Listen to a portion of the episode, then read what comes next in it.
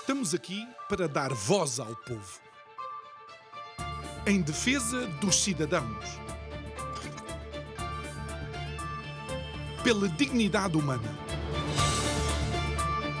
Todos temos deveres, mas também todos temos direitos. Será que existe justiça? Isto é o povo a falar.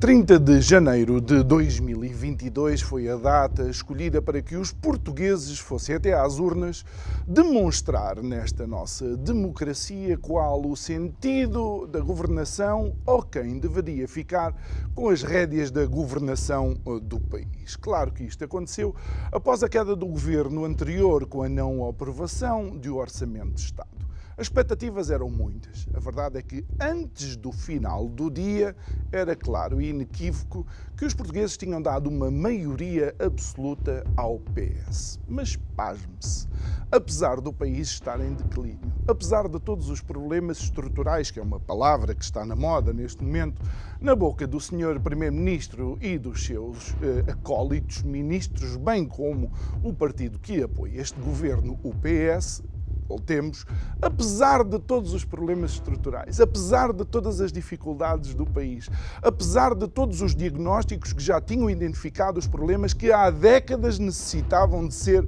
tratados em Portugal, pasme-se, dizia eu, passaram dois meses até que esta nova legislatura tomasse posse como se Portugal tivesse dois meses para perder. Boa noite.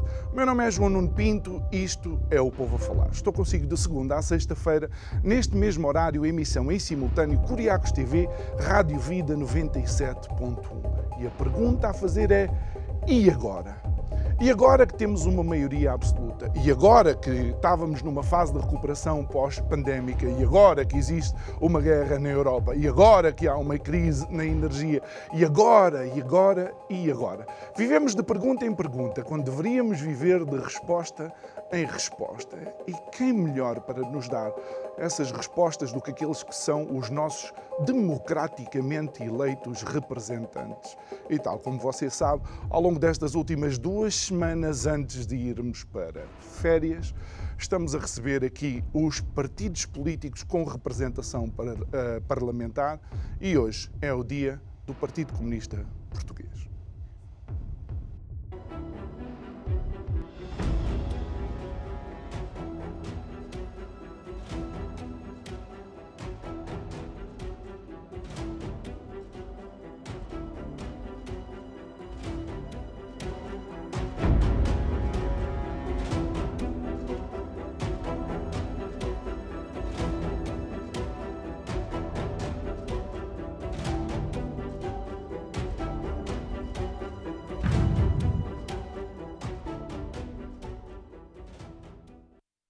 De volta ao nosso estúdio, tal como mencionei na minha peça introdutória, o nosso convidado de hoje é o Partido Comunista Português, que se faz representar pela deputada e sua líder parlamentar, eh, Paula Santos. Muito boa noite, obrigado por estar aqui uh, conosco.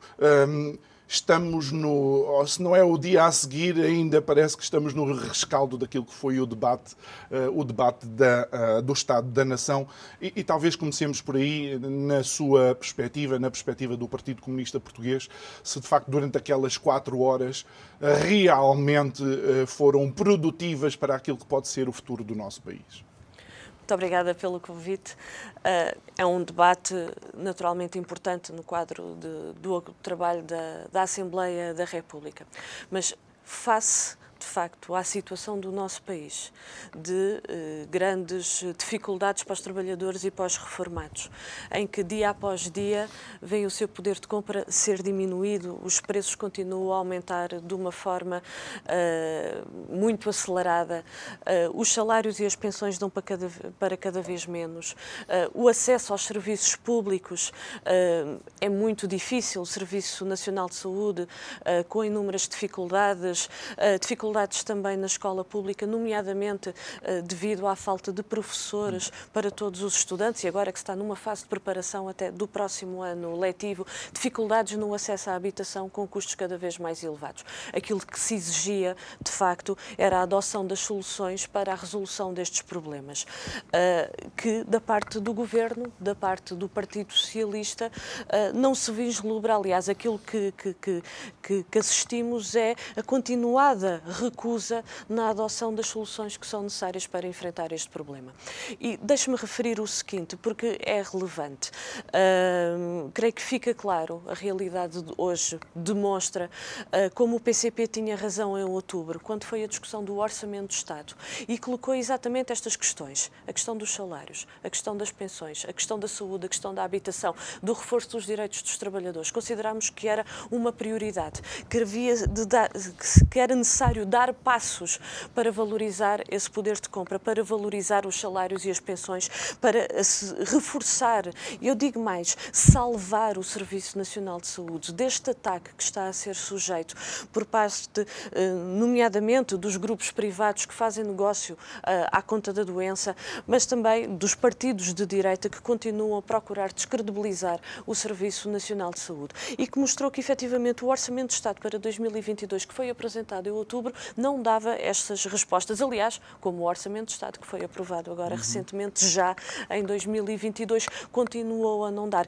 E eram essas soluções que o PCP se batia e que hoje a realidade revela, de facto, o quanto eram necessárias. Mas daquilo que assistimos no debate do Estado da Nação foi por parte do Governo, uh, efetivamente, esta recusa em dar as respostas que são necessárias. Porque se os problemas são estruturais, uh, como muitas vezes é referido, e eles são de facto estruturais no nosso país, exigem efetivamente essas respostas nesse sentido. E é isso que o PS continua a recusar, ao mesmo tempo que não enfrenta os grupos, os interesses dos grupos económicos e continua uh, a governar uh, submisso a esses mesmos interesses. Mas, por exemplo, e, e uma vez que mencionou uh, a questão do ataque a, a, da direita ao SNS, eu entrevistei vários administradores hospitalares e uma das grandes dificuldades que eles apresentaram é, por exemplo, o, o, o grave, a grave demora na contratação de qualquer profissional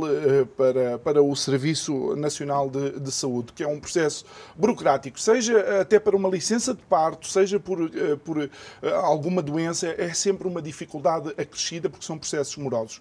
E isto não vem do partido, dos partidos que não estão a governar, isto vem de, uma, de um desenho uh, burocrático dos partidos que têm estado no governo há de facto procedimentos, ou seja, há de facto dificuldades na contratação e na fixação de profissionais.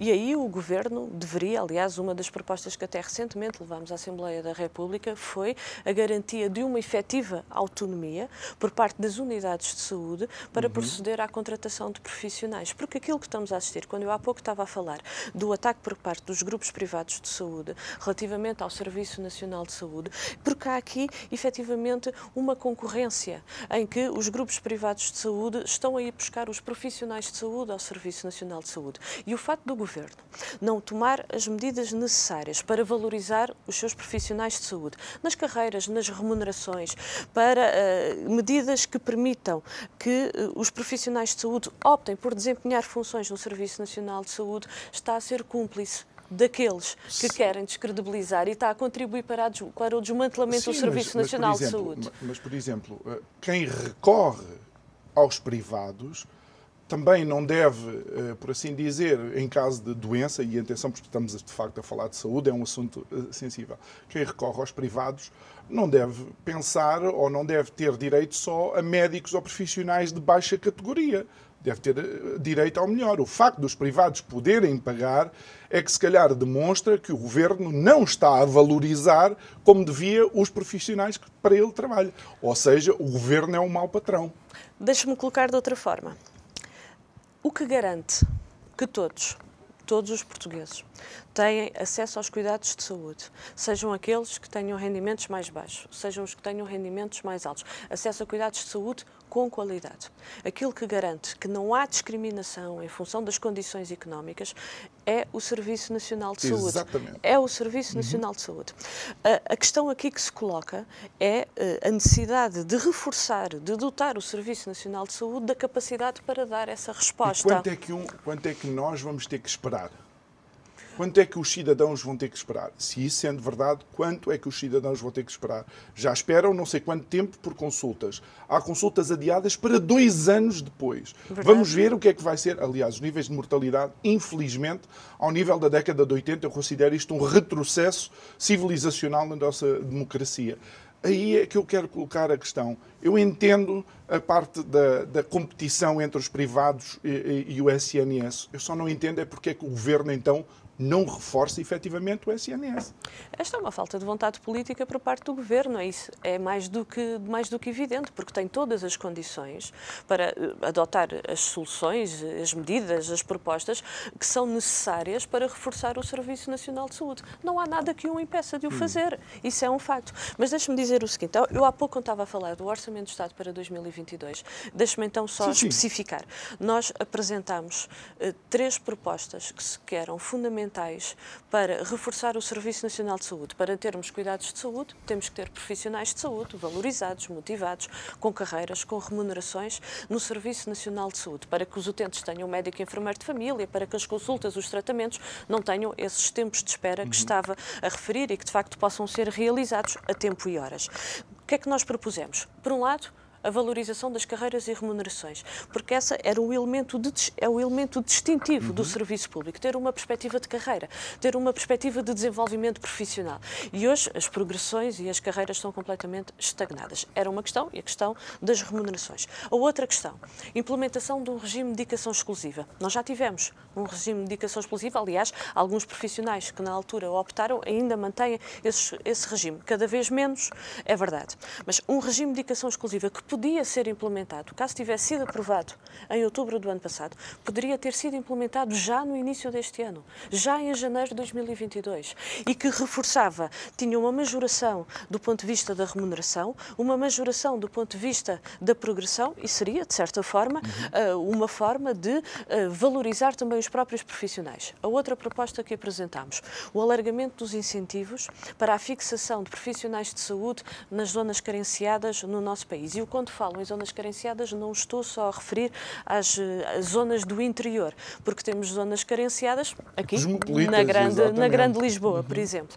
Uh, e esta também poderia ter sido implementada, quase, caso tenha, fosse aprovada, em janeiro de 2022. Podíamos ter ganho aqui tempo relativamente uhum. a essa matéria. E estas foram propostas que que eram importantes para valorizar os profissionais e para reforçar a capacidade do Serviço Nacional de Saúde, que é fundamental para, de facto, dar a resposta que é, que é, que é necessária. Agora, aquilo que temos assistido, e permita-me que também Sim. faça essa referência, que é a recusa por parte do Partido Socialista e do seu governo na adoção dessas medidas, há recusa também por parte dos partidos de direita na Assembleia da República. Por isso, há pouco eu fazia aquela referência. Naturalmente, o governo tem responsabilidades eh, porque está a, a governar e, e uhum. capacidade uhum. de, de, de porque está a governar, uhum. mas a verdade é que quer o PSD, quer o CDS, quando estiveram no governo, uh, aquilo que as suas opções políticas relativamente à saúde foram desastrosas. Uhum.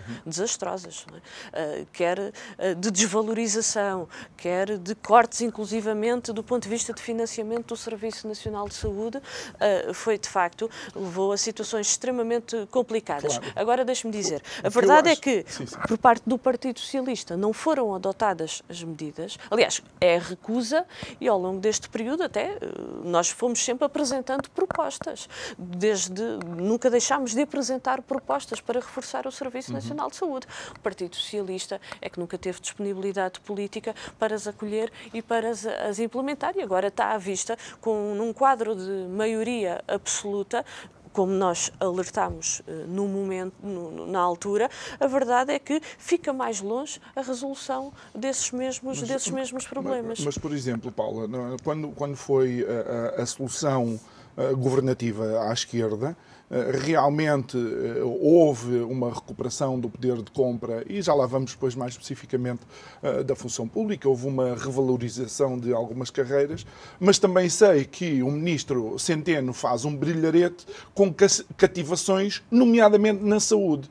E é aqui onde eu quero vá questionar: será que valeu a pena fazer parte daquela solução governativa se depois não, não se tem força para travar algo tão imoral quanto seja cativar a execução de verbas do Orçamento de Estado na saúde, nomeadamente? Bom, esse período foi um período muito particular. Deixe-me lhe dizer que uh, a solução que foi encontrada, a solução desse período, foi um governo minoritário do Partido Socialista e aquele que era o nosso compromisso era de fazer uma análise uh, conjunta de cada uma de, dos assuntos, de cada uma das áreas, de cada uhum. uma das propostas. E foi assim que procedemos. Aquilo que nós achamos que era positivo teve o apoio do PCP, aquilo que não achávamos que era positivo não teve o apoio do PCP. Vou-lhe dar um exemplo. Houve aspectos que foi possível, foi possível avançar e foi possível uh, avançar e conseguir uh, medidas que, que, foram positivas para a população. Deu o exemplo da reposição uh, dos salários dos trabalhadores uhum. da administração pública, a reposição das 35 horas também nos trabalhadores da, da administração administração pública a gratuitidade dos manuais escolares. Todos sabemos o peso que os manuais escolares tinham no início do ano letivo para muitas e muitas famílias. Por exemplo, a redução do preço do passo social e a integração uh, dos vários modos de uhum. transporte no passo social também permitiu a muitas famílias, não só do ponto de vista da mobilidade, uh, ganhar mobilidade, mas também do ponto de vista do rendimento, ficar com mais rendimento ao fim do mês. Houve passos que reduziram de valores de 100 euros para 40 euros estamos a falar de algo que é bastante, uh, que é bastante significativo. E não fomos mais longe, porque o Partido Socialista não quis. Porque há pouco, quando eu estava a dizer que nunca deixámos de apresentar propostas, nunca deixámos de nos bater por aquilo que era, que consideramos que é justo e que é necessário para o nosso país, foi porque assim o fizemos. N propostas, quer do ponto de vista do Serviço Nacional de Saúde, quer da escola, da escola pública, na área de habitação, do reforço dos direitos dos trabalhadores, um, na, de reforço também da proteção social, uh, por exemplo, o abono de família uh, para um direito das crianças, um, a verdade é que o Partido Socialista é que não teve vontade política para avançar e para ir mais longe uh, naquilo que, no que seria necessário para resolver os problemas do nosso país. Deixe-me dar um, dois exemplos, dar-lhe dois exemplos. Nós, dois problemas estruturais que temos. Um que se prende com a questão demográfica e, e uhum. associado naturalmente à natalidade e uh, a necessidade que, que, há de criar as condições para que as famílias possam livremente, naturalmente, tomar a sua opção de, do número de filhos, de ter o número de filhos que, que, que, que desejam naturalmente. Mesmo com as surpresas existe, que às vezes isto existe, mas, mas hoje okay. está muito condicionado. Muitas e muitas famílias adiam. São, e, e, são eh, adiam, pais cada vez mais tarde. Exatamente, seja, exatamente. ter filhos cada vez cada mais. vez mais tarde. É verdade, essa é a realidade do nosso país. Agora, uhum. isto exige exige uh, intervir em várias matérias. Salários, garantir uh, melhores condições de vida e valorizar os salários. No geral, no nosso país, os salários são extremamente, são extremamente baixos. baixos. Uh, combater a precariedade é necessário ter estabilidade na vida para que se possam assumir compromissos e não estar sempre na incerteza se na semana seguinte, se no mês seguinte uh, vão continuar uhum. a ter trabalho e a ter o seu salário. Depois as questões de, do respeito dos direitos de maternidade e paternidade. Continua a haver em muitos locais de trabalho desrespeito, violação, pressão sobre as mães, sobre os pais para que não usufruam dos direitos que a lei lhes garante. Uh, e, portanto, essa é uma matéria que que também necessária. E depois uma outra questão, aí uh, os passos que foram dados uh, foram, foram limitados, que é a questão relacionada com as creches e a necessidade de, foi avançou uh, do ponto de vista da, da, da solução a gratuitidade das creches, que esperemos que se implemente, efetivamente. Uhum. achamos que deveria ter sido mais longe, mas ficou por resolver uma questão, que é termos uma rede pública de creches e que garanta o custo das creches para as famílias é elevadíssimo. Uhum. Uh, e, portanto, esta é uma questão que importa resolver. E sobre estas matérias, uh, dizer que é importante avançar neste sentido e resolver estes problemas. Não houve essa disponibilidade, estou a falar no seu sim, conjunto. Sim. Outro problema estrutural prende-se com o déficit produtivo que temos. Somos extremamente dependentes. Por exemplo, na altura da epidemia, uh, houve necessidade de reforçar a aquisição de máscaras, por exemplo, todos compreendemos o porquê, ficou uhum. evidente, e até nisso não tínhamos capacidade. E, e, portanto, há um conjunto de, de aspectos... E ainda há uma, uma questão que é os tais, os tais ventiladores que era suposto aparecer e não sei se apareceram alguma vez. Mas olha, aproveitando e já percebi que a, a Paula começando a falar, de facto a coisa, a coisa flui. Uma das grandes questões que quando, quando começamos a ler esta, as creches, o, como é que se chama? As creches, os passes, a habitação, o reforço da ajuda uh, social, um, tudo isto. Ou seja, quando nós vemos este acumular de medidas que uh, são pensadas para o bem-estar de todos, nós sabemos que nada é grátis, tudo tem um custo. Há, uh, de facto, custos adicionais e que há, de facto, uh, pessoas que trabalham nesses setores do qual, do qual nós estamos a investir. Ou seja, nas creches vão ter que haver pessoas que vão cuidar das crianças e tudo isso.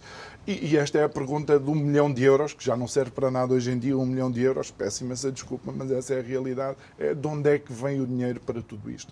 Se temos, por exemplo, uma TAP que parece um autêntico servidor, um buraco, um verdadeiro buraco negro, um engolidor de galáxias de euros e dólares, como é que como é que se pode pensar num país com um PIB relativamente baixo, que é o português, lidar com toda esta, esta mudança conjuntural? Bom, há naturalmente um conjunto de, de, opções políticas que podem ser eh, adotadas, porque a nossa Constituição é muito clara no, na garantia de um conjunto de, de, direitos que devem ser efetivados e devem ser uma realidade, e nós vemos em diversas áreas que uh, há ainda uh, fragilidades e dificuldades no acesso a esses mesmos uh, direitos. Já aqui dei alguns exemplos relativamente a eles. Mas há uma outra linha de intervenção que é também fundamental. Por um lado, Uh, quando eu há pouco estava a falar uh, do déficit produtivo e da necessidade de pôr Portugal a produzir, é porque se nós uh, produzirmos mais, quer do ponto de vista dos setores produtivos para a nossa alimentação, todos nós temos que nos alimentar para, para viver, na agricultura, nas pescas, e vemos agora os impactos que o fato de dependermos muito do exterior, das dificuldades e dos riscos que estamos neste uhum. momento que podem existir, até com riscos, estou a colocar, até numa possível uh, escassez de um ou outro alimento. Mas também do ponto de vista da, da, da, da, produção industrial, temos também um conjunto de potencialidades enormes. Olha, sou eleita por um distrito, que é o distrito de Setúbal, que tem enormes potencialidades desse ponto de vista, em todas três, estas três áreas que referi, na agricultura, nas pescas, na indústria, que podem e devem ser ser aproveitadas, obviamente respeitando uh, aquilo que algumas são, uh, algumas que podem ser, que, estou a dizer. Moscatel é uma referência mundial, por exemplo. Certo, mas temos muitas outras capacidades. Não podemos esquecer que a integração de, de Portugal na União Europeia destruiu imenso o nosso aparelho produtivo e o distrito onde eu sou, em Setúbal, foi um distrito extremamente afetado pela negativa, com inúmeros trabalhadores e famílias a viverem situações de desemprego e de pobreza extremamente dramáticas mas isto para dizer o quê? Já me estava a desviar. A questão central eh, que eu queria colocar era esta. Em termos de. Se nós produzirmos mais, criamos uhum. riqueza, criamos emprego, criamos riqueza, naturalmente, isso também contribui para o crescimento do nosso PIB. Uhum. Essa é uma linha de intervenção. A outra linha de intervenção por uma justa política fiscal, que também não, que não existe no nosso país, porque uh, que alivie naturalmente uh, a carga fiscal sobre os trabalhadores, sobre as micro e pequenas empresas, mas que possa, eh, por outro lado, tributar aqueles que mais têm. Vou dar um exemplo, eh, até eh, tendo em conta a realidade que estamos a viver neste momento. Uma das propostas que o PCP apresentou recentemente na Assembleia da República, a propósito da questão dos preços e da uhum. realidade que temos, foi, para além da necessidade de intervir para travar este aumento de preços, por exemplo, as empresas petrolíferas estão eh, a ter lucros extraordinários. E o preço do combustível está cada vez mais caro para cada um de nós quando se desloca ao posto de abastecimento. E o Estado tem enchido a barriguinha à custa disso também. Já lá vamos, hum. já lá vamos. Mas deixe-me dizer sobre isto, que uma das propostas que apresentamos era uma contribuição extraordinária sobre as petrolíferas, porque eh, estes lucros que estão hum. a ser obtidos é à custa do empobrecimento dos trabalhadores e dos, eh, e oh, dos Paula, reformados. Eu, eu Mas deixe-me lhe dizer uhum. essa questão, quando refere relativamente uh, aos, aos Onde impostos. É vamos buscar? Exato. Vamos, e o equilíbrio... Então, mas esta questão, quando falamos numa justa política fiscal, fiscal é porque, por exemplo, não faz sentido que empresas do setor da grande distribuição, ah, como por exemplo a Jerónimo Martins, tenha a sua sede fiscal fora do país e que não pague aqui. Estou-lhe a dar um exemplo, uhum. quando parte da sua atividade ah, é no nosso país é um exemplo uh, e que, que, naturalmente que permite ao Estado a partir daí também aumentar receitas para, para garantir aqueles que são os direitos que a nossa Constituição uhum. garante que a nossa Constituição uh, consagra uhum. para todos para todos uh, os portugueses mas sobre essa questão relativamente aos impostos e ao preço dos combustíveis há necessidade de uma intervenção de, tem que haver aqui uma abordagem em vários vetores. Um dos vetores é, eh, de facto, no campo fiscal.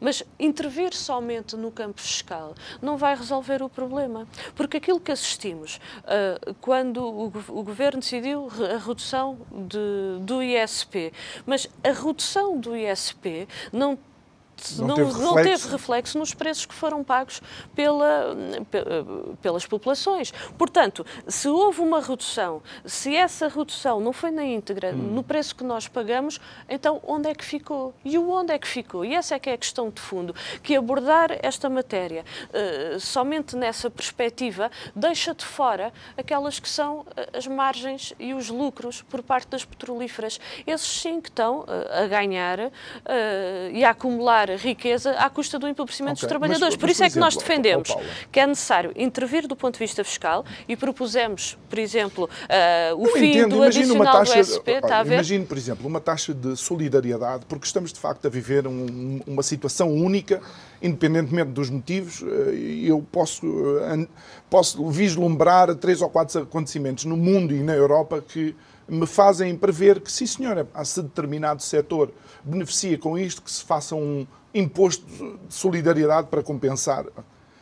Mas aí o Estado tem que assumir também que quando as coisas não correrem bem para o privado nessa área, o Estado tem que estar lá para ajudar. Porque, eu, do meu ponto de vista, equidade é isto. Nem é justiça, é equidade. É, o Estado está lá para pedir uma contribuição extra quando os lucros são extra, mas o Estado também está lá quando as coisas não correm bem e as empresas necessitam de uma ajuda substancial do Estado. Mas, é, mas aquilo que nós temos, uh, aquilo que tem sido as opções, uh, quer do PSD, do CDS, quando for um governo, quer eh, do Partido Socialista, agora é muito evidente, é porque nós aquilo que, que assistimos no nosso país é uma grande desigualdade. É porque os salários são baixos. Uh, há sempre a retórica de que não é possível aumentar os salários. Ouvimos por parte do patronato, ouvimos por parte dos grupos económicos. Não é possível por isto ou por aquilo. Há sempre uma razão que, que não é possível. Mas as grandes empresas tiram lucros extraordinários, distribuem esses lucros pelos seus acionistas. Ou seja, quando falamos da, da distribuição da riqueza, ela está muito mal distribuída. E esta é de, umas, de uma das, das grandes injustiças do nosso país. É que os trabalhadores é que criam a riqueza, mas depois, quando se trata na sua distribuição, são quem fica com a menor parte.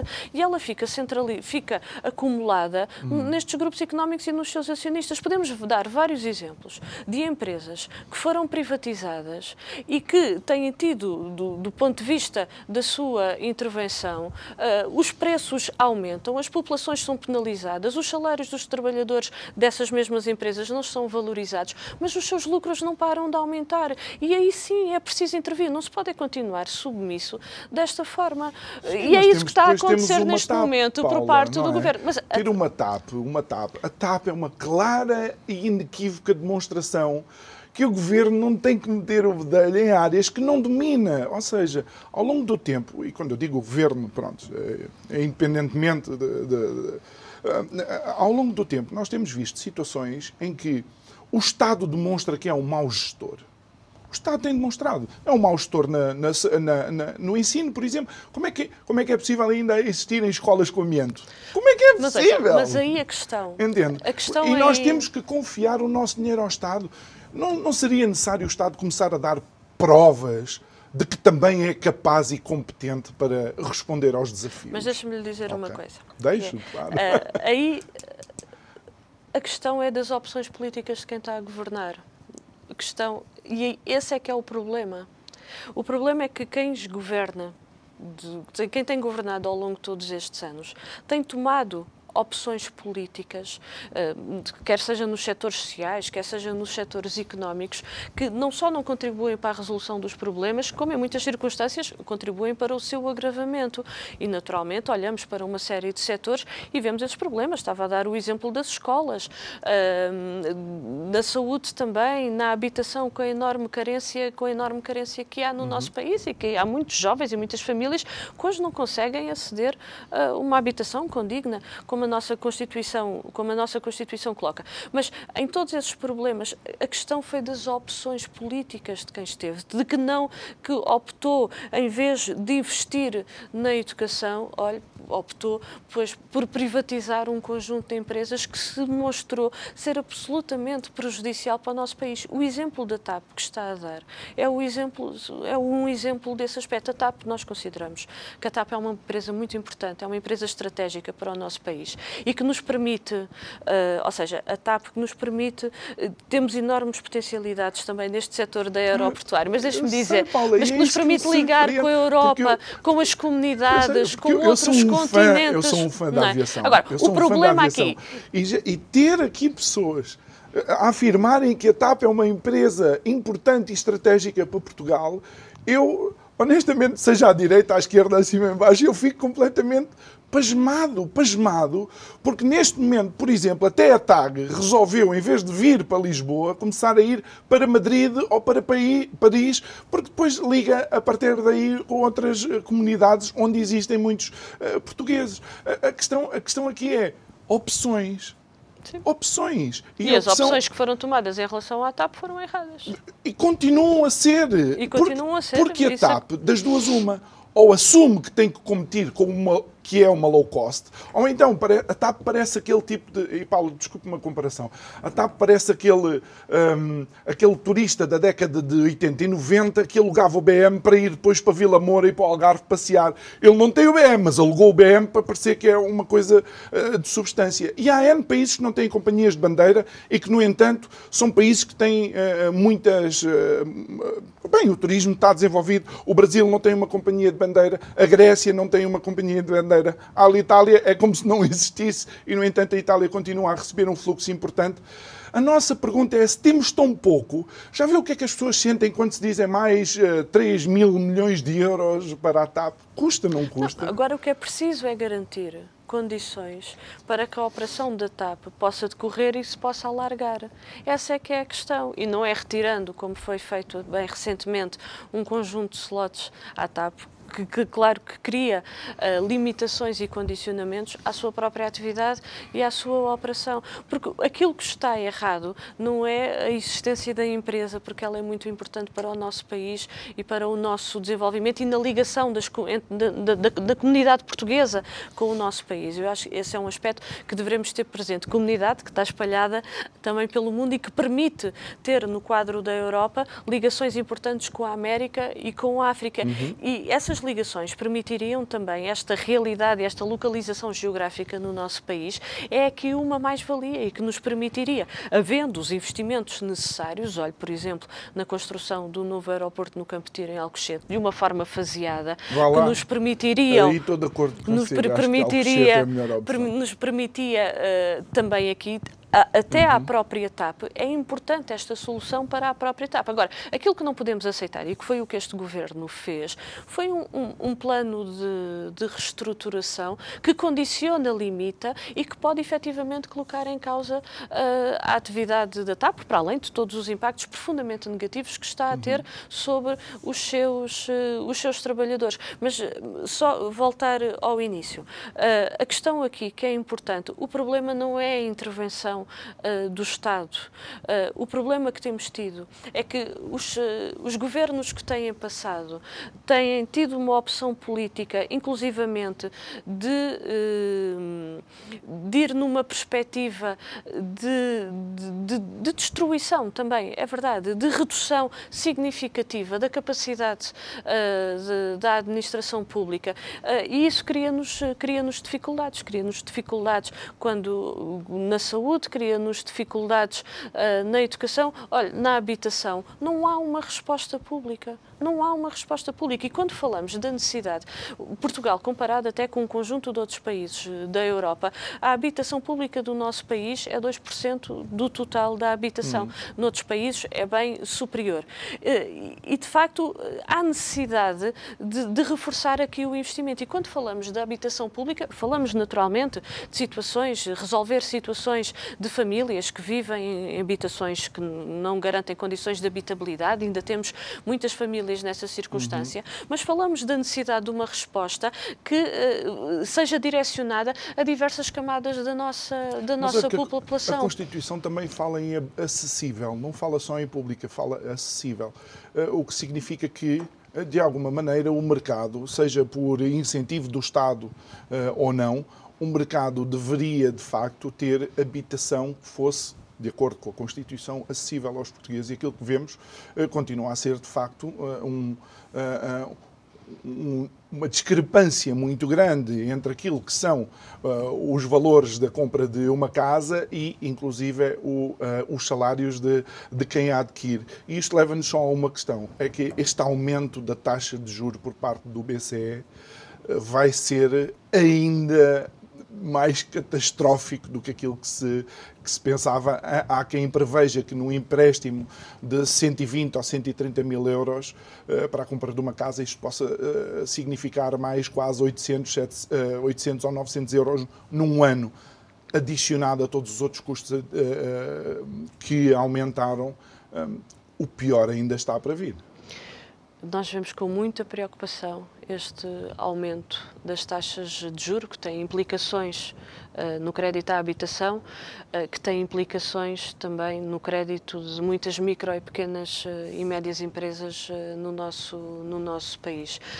os riscos são muito elevados, é um, facto. Nós já vivemos uma circunstância, recordo no, no período da, do governo do PSD e do CDS, no período estávamos sob o pacto de agressão das troicas, houve muitas famílias... Pacto de agressão? São, não foi? Aos trabalhadores e aos reformados. Foi. Okay, Houve quem? Não, não, é a primeira foi, vez que ouço ah, foi, foi. e daí. Okay. Foi, foi.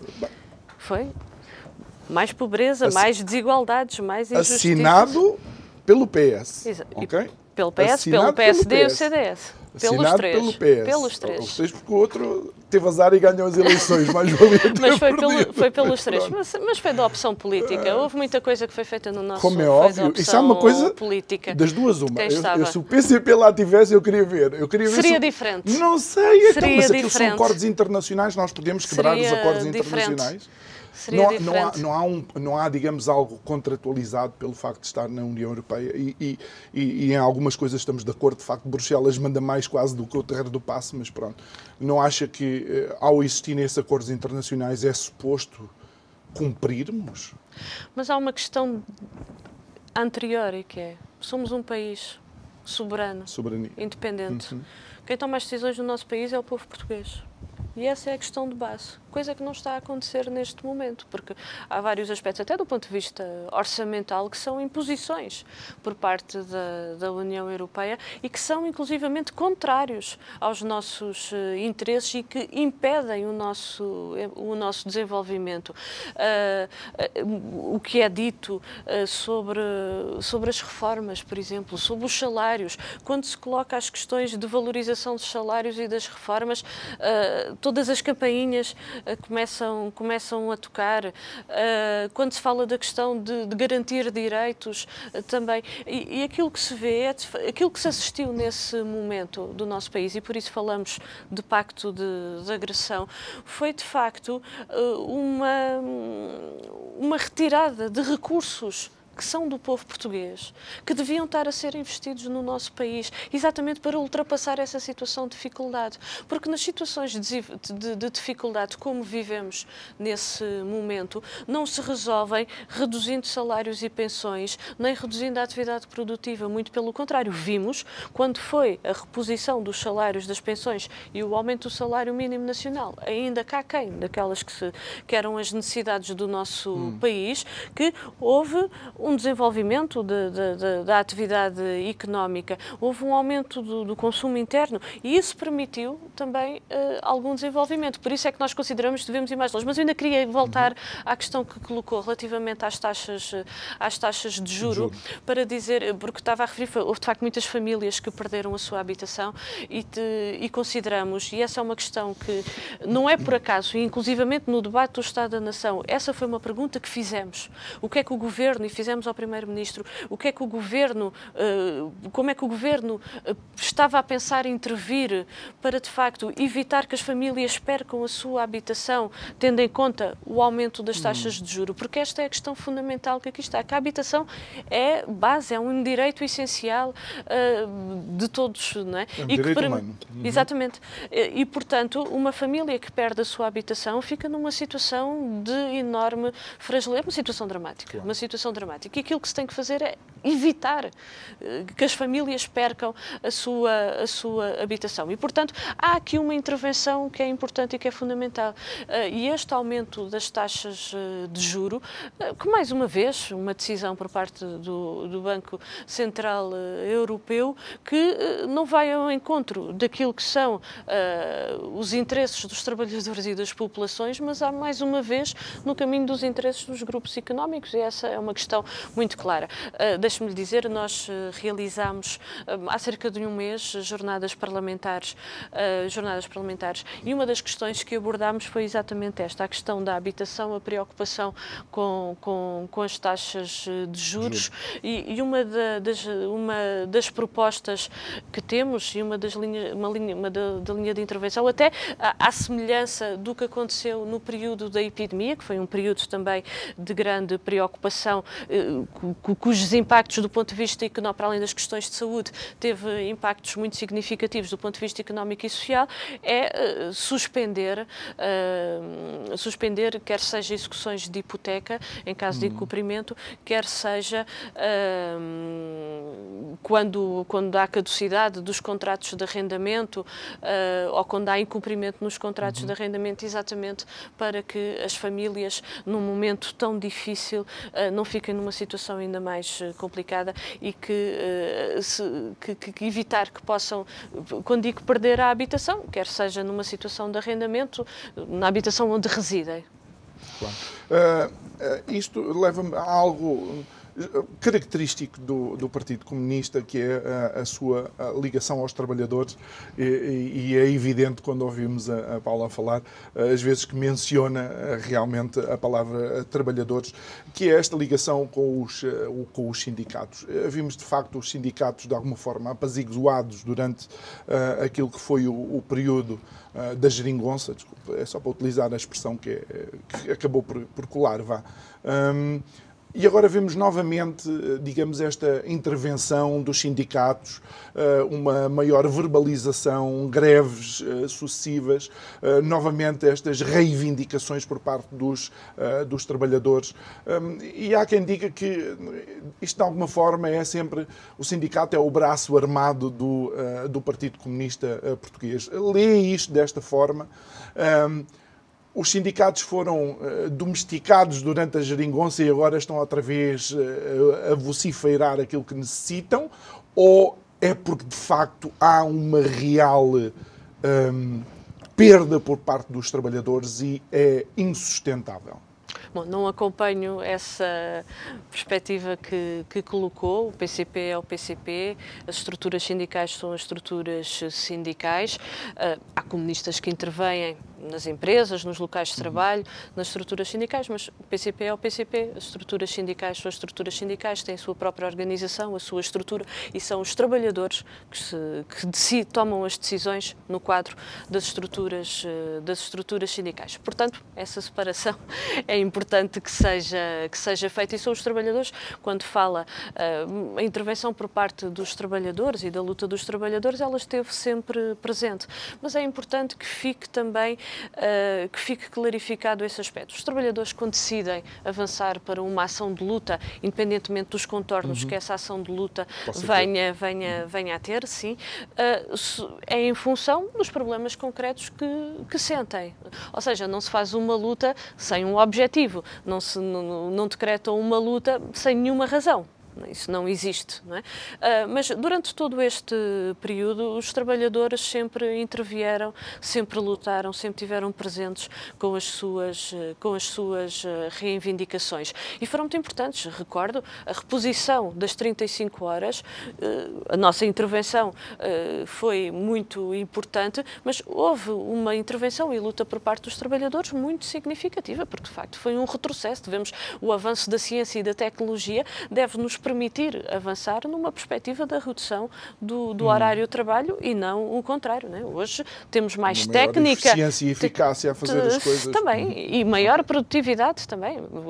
Aquilo que eram as indústrias há 100 anos uhum. atrás não tem nada a ver com acompanho, as indústrias com, dos tempos de hoje. É? Acompanho, mas preocupa-me a automatização em termos daquilo que é postos de trabalho. Mas, mas é começar é um, a pensar mas essa é uma, a 50 ou 60 Mas anos. Eh, essa referência que está a falar eh, relativamente aos postos de trabalho, eh, porque se a ciência e a tecnologia ela deve ser é utilizada a favor dos interesses de, de quem trabalha e que a sua integração na, na atividade produtiva pode permitir, inclusivamente, como estava a dizer, a redução do horário de trabalho nós hoje defendemos as 35 horas para todos os trabalhadores, ou seja, incluindo do setor uh, privado. Uh, e o futuro pode permitir até avançar numa outra, numa outra, numa outra perspectiva, tirando até uh, per, permite este, este de... avanço.